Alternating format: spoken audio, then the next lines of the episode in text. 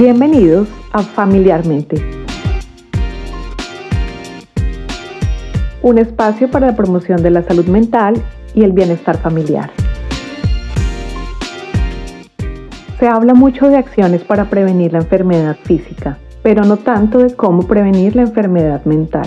Para octubre de 2020, casi mil millones de personas en el mundo vivían con un trastorno mental, según datos de Naciones Unidas. Internet está lleno de información sobre casi cualquier tema. Es tanta que nos podemos sentir abrumados.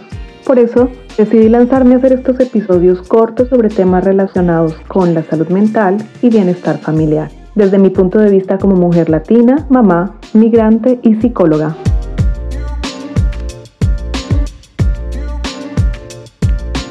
En este primer episodio quiero empezar compartiendo contigo 5 tips que pueden ayudarte a mejorar tu salud mental Espero que lo puedas poner en práctica.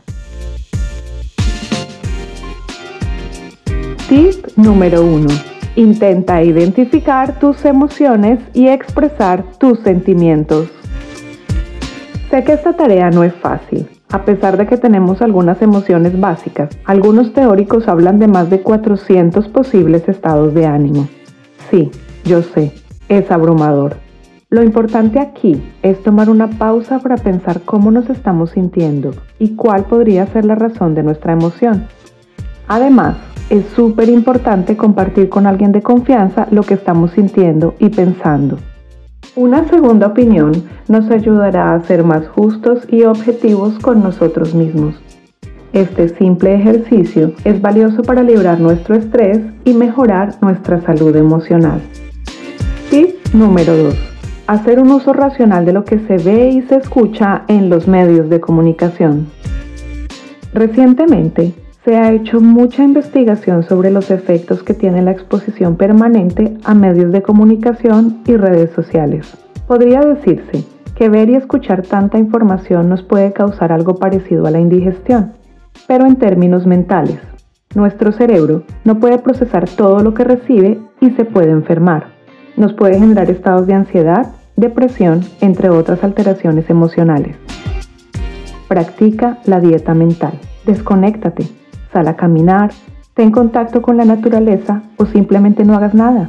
Cuidado, recuerda que 3 de cada 10 usuarios en Internet ha generado una adicción a las redes.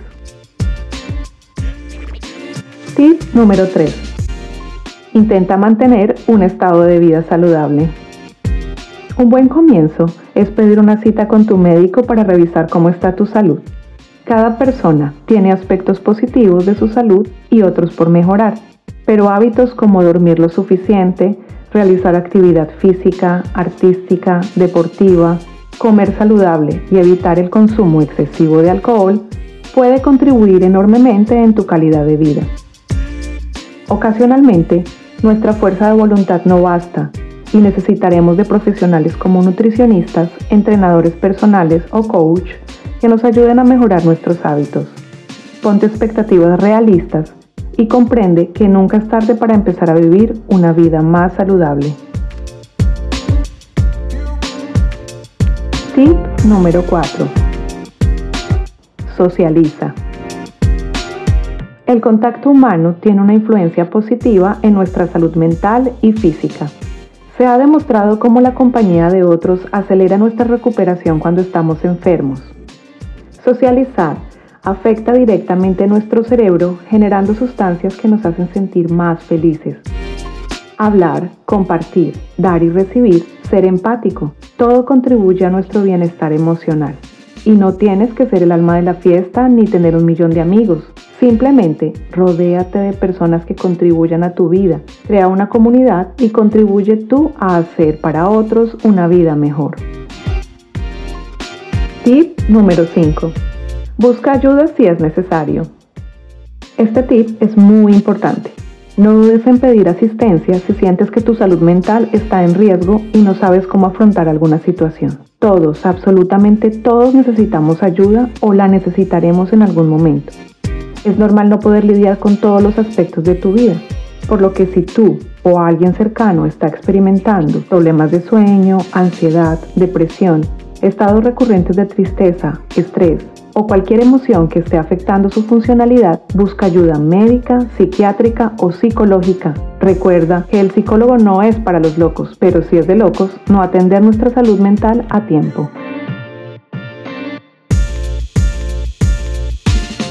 Espero que poner en práctica estos tips pueda mejorar tu bienestar emocional. Nos vemos en mi próximo episodio y que tengas una maravillosa semana.